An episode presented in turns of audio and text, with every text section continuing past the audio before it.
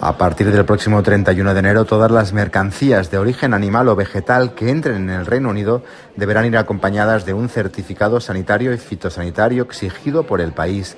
Esta nueva normativa afecta de pleno a la empresaria Encina Barragán, con sede en Londres, que se dedica a importar embutido español al Reino Unido. Va a ser un caos total porque hay que se necesitan más documentos. Esos documentos tienen un coste, sobre todo aquí en el Reino Unido eh, que ya nos han subido ya de entrada un 5% más las tarifas, cosa que en España no han hecho. Y luego, pues eso incrementa también los retrasos, porque el, conseguir todo este tipo de documentos se necesita tiempo.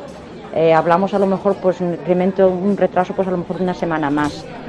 Estos certificados sanitarios, que se dividen en cuatro categorías, deberán ser cumplimentados 48 horas antes de que lleguen a la frontera para que los oficiales británicos tengan tiempo de comprobarlos.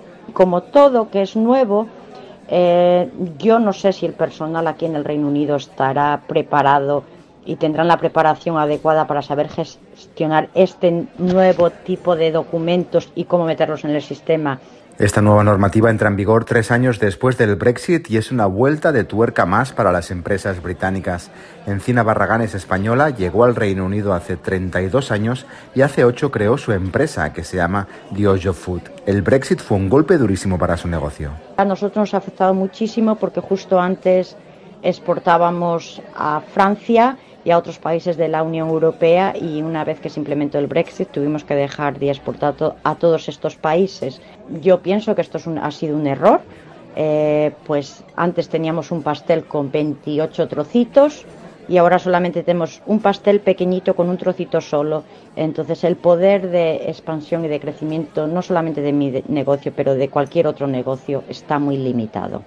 El producto importado por Barragán más afectado es el pescado enlatado, cuyos costes se han doblado desde el Brexit. Para el pescado simplemente se necesita un montón de certificados, un montón. Luego no se puede terminar, como digo yo, el puzzle hasta que no se ha recogido la mercancía y está preparado ya el transporte para que venga al Reino Unido, que también se necesita el número de matrícula y la nacionalidad del transporte. Todo esto conlleva unos retrasos increíbles. Desde Londres, Daniel Postico para Radio Francia Internacional.